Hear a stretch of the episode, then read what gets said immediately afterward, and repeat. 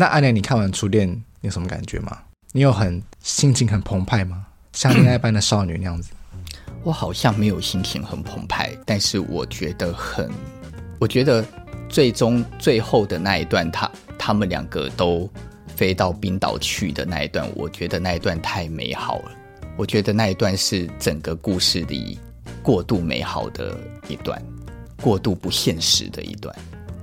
那除却掉最后的那一段，但是我觉得那一段是为了那一段是为了让广大的观看的群众有一个心理的慰藉。但是我觉得这一个慰藉去除掉不谈，这一个连续剧它在里面刻画的人的人性，我觉得就是。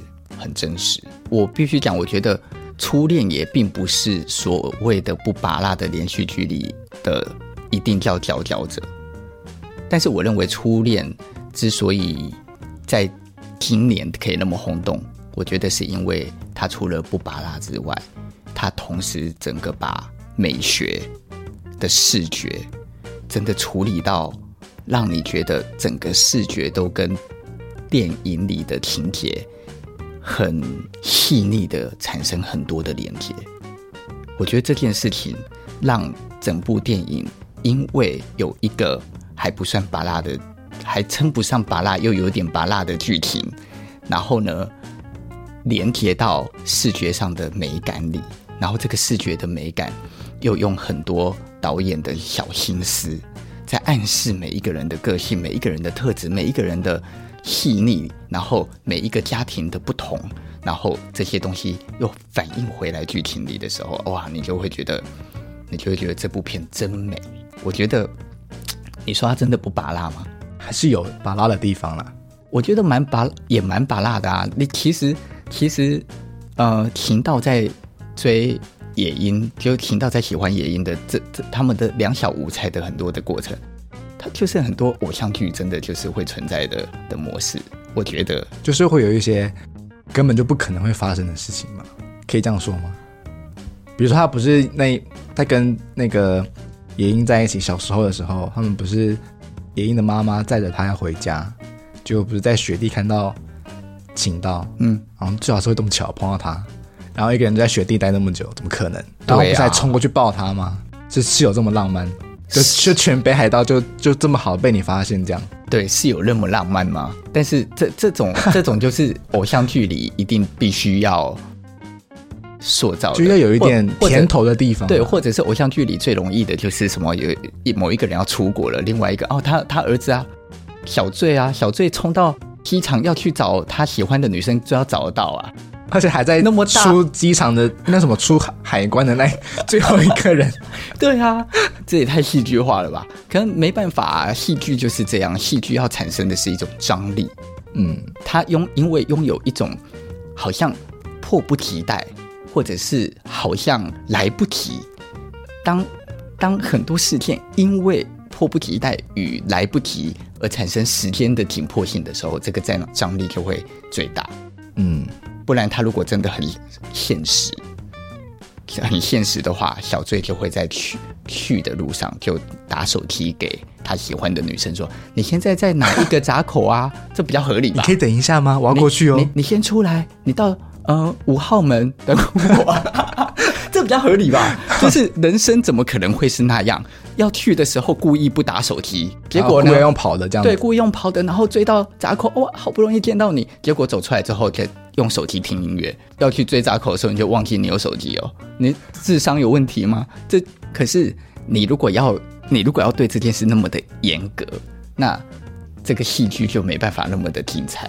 所以也只能这样讲，就是戏剧还是有些地方要稍微假一下了，制造一些效果，这样。对，所以我觉得，我我觉得刚刚的归归结就是说，它并不是说完全的不巴拉，嗯，但是我觉得他在这里面。嗯，的细腻是他在告诉我们，我们的真实的人生就是不会真正那么的顺利。所以他在刻画里面的每一个人的人生的时候，我觉得他是有努力的想要去将每一个主角在他人生里所遭遇的状态，以及他的人生就不是真正的完美的这件事。给表现出来。例如女主角青春的时候那么的甜美，成绩那么的好，我们小时候都见过这样的女生，所以我们小时候想象看到这样的女生的时候，我们都很容易爱爱恋这个这个这个少女。嗯，我想每一个男生应该在国中国小、高中曾经都可能暗恋暗恋过某一个女孩子，在班上或者是在学校，她 maybe 就是一个风云人物。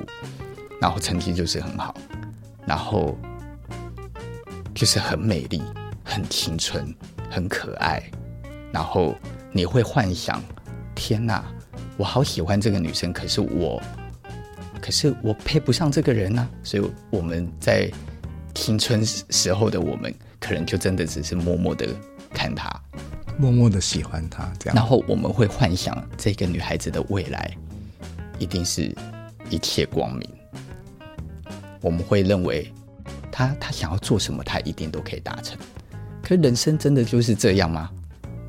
很不幸的就是，人生就不是这样。当回过头来，到了三十几岁、四十岁，某一天、某一个时刻，你可能又会在路上不小心见到那一个曾经你很暗恋的这一个曾经整个人都闪闪发光的这个。女孩子的时候，你突然发现她已经成为了一个普通大妈，在市场里买鱼，还叫人家付钱给他，殊不知卖鱼的没有葱。嗯，可是这是一个很，这是一个有点心酸的感受。就在这个时刻，你真的看到这个人的这个样貌的时候，你会突然发现啊。并不是他有问题，也并不是我有问题，就是人就是这样啊。当我看到这个人是这样，那我呢？我自己不也是吗？我曾经青春的时候，以为自己在未来可能可以变成什么样子，可以多意气风发，可以长得多帅。结果呢，到了三十几岁，回头看自己二十几岁的照片的时候，就把它偷偷全部都拿去烧掉。怎么自己二十几岁长这么鸟啊？然后。你以为你你希望达成的成就，到了三十岁、四十岁的某一天，你突然发现你什么都没有。我觉得在这个在这一个影集里的两个主角，都完全面临这个状态。他们在他们的三十几岁的时代里，四十岁的时代，他们应该已经算四十几岁的时代了，因为小醉的年纪已经到十四岁了。如果小醉是用十四岁在算，那也应是二十，好像算是二十大学毕业左右就生下他。所以如果我们用二十二岁，哦，那还没四十，快四十，三十五左右到四十。对，那你看，在他们的这个三四十的这个世代里，他们他们的人生其实都堕入一个最平淡。最绝望的状态，最寂寞的状态。我觉得第一题的铺陈让我很有感触，尤其是也因自己一个人回到家，在清晨的时候回到家看着电视，然后电视上面在播着那个非洲的某一个地地区，然后他就用 Google 在查那个地方，然后幻想自己去到那里旅行。嗯、我觉得那一段的那一个过程，我真的觉得我就是。好像就是我曾经就完全经历过。欸，你这样讲，我觉得这段很深刻。哎，他等于描绘了一个人，他从年轻还是学生时期，非常的意气风发，非常的青春有活力。然后有了梦想，到了二十岁的时候，他开始因为他的梦想开始逐渐成功。比如说，请到他小时候想要当。那个国家自卫队的队员，然后他不是真的成功的飞上飞机，然后也因也一直希望有一个好的家庭，有好的婚姻。那他也遇上了一个医生，然后有了好的家世。但在剧情的整个后来，他描绘到的是两个人，就像你刚刚讲，他好像到了三十岁的后期，他开始从人生的某种程度上的巅峰，又走回到人生的平淡期，人生的平庸期。你可能你在那个当下，你可能会有一种觉得，究竟是为什么会让我变成这样呢？我为什么会变得那么的寂寞呢？甚至于，如果用再难听一点这件事，我怎么会那么不堪呢？因为每一个人对于自己是不是不堪这的这个定义，它本来就很广。例如，频道的第一幕 的出现，是他趴在办公室睡醒，然后发现他要迟到了，要去见女友的爸妈，迟到嘛。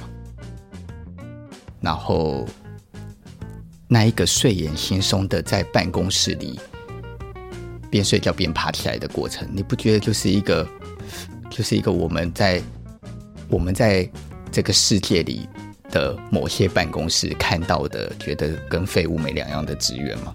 你上个班也能够也能偷懒成这样，你上个班你也可以那么的漫不经心，你根本就没有把你的生活当生活啊。我们可以很轻易的在人生里面去批判每一个人，他所行他所行说的样子。可是，也许这个人他曾经也努力过，但是他在他的某一个时时代里，他某的某一个时间线里，他在那里刚好是经历着他最 他最平淡的人生，无奈。最平淡对的的一个过程的时候，在别人的眼中，也许他看起来也跟一个废人没有两样。因为我觉得这件事情让我觉得还蛮深刻的。虽然我现在还没有，可能我现在还没有到那个年纪，我还没有办法去想象说，你从了一个很年轻追梦的年龄，到了一个好像趋为成熟、趋为平稳的年龄，你会变成怎么样？我觉得在想象的过程，包含你刚刚讲的，我就想到，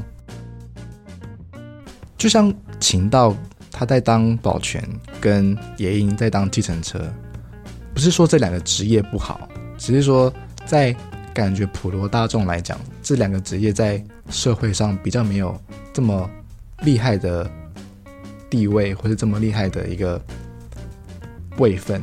他们两个人在三十岁，然后在这个职位里，好像就带出了一种，他们就是一个在社会上没有办法有什么样成就的大人。那我就想到，好像看不到未来，哎，看不到未来。我就想到，呃，是枝裕和有一部电影，就是《碧海海深》。然后那时候在这个电影就有一个 slogan 的预告片的时候，他就说：“你成为了。”你不想成为了大人了吗？这不就是上次小王子在谈的内容吗？我我的意思就是说，就是那个那个是呃，比海还深里面的阿布宽，他怎么可能会想到说，我三四十岁有一天我会变成一个单亲爸爸，然后我不能看到我的小孩，然后我的事业一事无成。我在我年轻二十几岁的时候，我怎么会想到我四十岁会落到这步田地？就有有一点像秦道跟野樱的感觉，他们怎么会想到说二三二十岁的二十岁的时候，怎么会想到说我三十岁的后期我会变成这样？但是，他好像是一种来自三十岁或者三四十岁的人的一种心里面的一个呐喊。我觉得这个这个东西对我来说还蛮深刻的耶，虽然我现在还不能体会到，但是我觉得很有趣。我觉得啊，讲的再深入一点，就是这个呐喊。可能在每一个人身上都有，就是到了你四十岁，你一定有这个呐喊。只是每一个人的成功与失败，在外人的眼中所看见的状态不同。有些人到了三四十岁的时候，他的家庭很美满，他可能拥有很好的妻子跟小孩，家庭生活很好，可是他很穷。他的呐喊是：我曾经以为我会成为一个怎么样的男人？结果现在居然让我的妻小过着那么困苦的生活，为什么？他可能有一个这个呐喊，可他有一个他好的地方，可能有另外一个人，他在表面上是意气风发，他拥有着很棒的名声啊，知名设计师，结果他有着很糟糕的家庭，把他压得喘不过气来。然后内心很孤独，表面很绝望，呃，内心很孤独，然后私底下很绝望，可是表面却很风光。每一个人内心的呐喊都都是存在的。这个世界上，我们就是很难看到有任何一个人的内心是没有伤痕的，只是这个伤痕，它是在你生活的年代里的那一刻出现。我我觉得这个东东西就是。在初恋的这个议题里面，其实他不停的在告诉每一个人说，其实每一个人都会面对到伤痕，可是他他他将这些伤痕化为一种力量。例如，对野樱跟晴道来讲，他们就是因为自己拥有这个伤痕，所以他们对于自己的晚辈就会就会有着很热烈的支持。嗯，然后在这个故事里，真正能真正没有伤痕的人，就是那两个晚辈。不管是那个舞者，他被大家支持着说，你就去追求你的梦想吧。当然，她本身就也是一个很勇敢的女生，所以他从来就没有在在意别人的眼光，他就是在追逐他的梦想，他也很成功的追逐。那小醉也是啊，因为他的母亲跟听到对于他的支持。所以让他也慢慢的去追求、追寻属于他自己觉得他应该的。所以在这个故事里，你看这两个年轻人代表的是希望，因为在这个故事里，他没有带给这两个人伤痕。不是说小醉没有伤痕，小醉小时候就变单亲的这件事，就是他小时候的伤痕。可是整体来讲，他是被大家。因为理解他，因为他的妈妈知道他有这个伤痕，所以他的妈妈一直在弥补这个伤痕，而小醉也被弥补了，他也被他的妈妈疗愈了。所以，每其余的每一个人，谁没有伤痕？其余的每一个人都有，就连就连野樱的丈夫看起来像个懦弱的男人，他也有伤痕。他的伤痕就来自于他可能真的曾经很爱野樱，可是他的家庭瞧不起野樱，以至于他没有，他就他就失去了一种对于这个女人应该的好。他不可能一开始是不敢，而到后来他觉得野樱的反应，野樱的越永远任何事情都不会是单一的嘛。嗯，所以当他先做了这些事，他有了愧疚感，而野樱也开始对他冷淡，他就会开始产生循环，然后再加上他的父母可能又瞧不起野樱，这些事情他难道没有伤痕吗？只是这个伤痕在连续剧里面，在戏剧里，他一定是他被处理的的那一个状态里，所有人所眼睛所看到的这一个状态，只会先看见。他的不好的那一个面，只是这这本来就是一一定是这样，因为他没有办法在里面真的把每一个角色都立体成这个样子。嗯，但是这就是这样，对不对？晴道的女朋友也是啊，晴道女朋友就是从头到尾都在告诉你我很没自信，可是从头到尾他又他都一直讲他自己很有自信，所以他的没自信是哪里来的？故事没有刻意讲，可是。他就是很明显是一个没有自信装有自信的人啊。那这个就是每一个人的伤痕都存在。野樱的妈妈从小就被抛弃，就是被她的根本就不知道是不是她丈夫的一个男人抛弃。这里面就有很多的模糊点啊。故事根本故事好像没有讲得很白，说他是有跟这个男人结婚而生下野樱，还是他是个小三？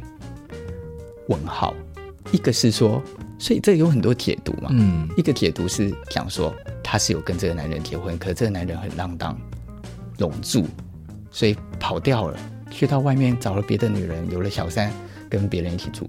这是这这一个逻辑是自我解读是什么？另外一个是真实是什么？我是没有印象，我是没有印象，到底是什么？我的印象里好像没有讲。都有点没有讲的这么具细迷的样子。对，因为野樱的爸爸也没有讲啊。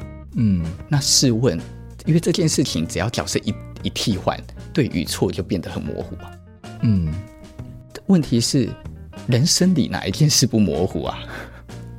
人生里本来就充满着所有的矛盾、无奈跟模糊啊。我觉得，我觉得，对，我就觉得这一个这一个纯爱爱情剧里，他处理的最好的地方，他就是把这一些模糊跟对与错的关系，他让你，他让观看者只能练习去用自己的方法来观看。嗯，当你把它观看得很浪漫，你就可以享受这个浪漫。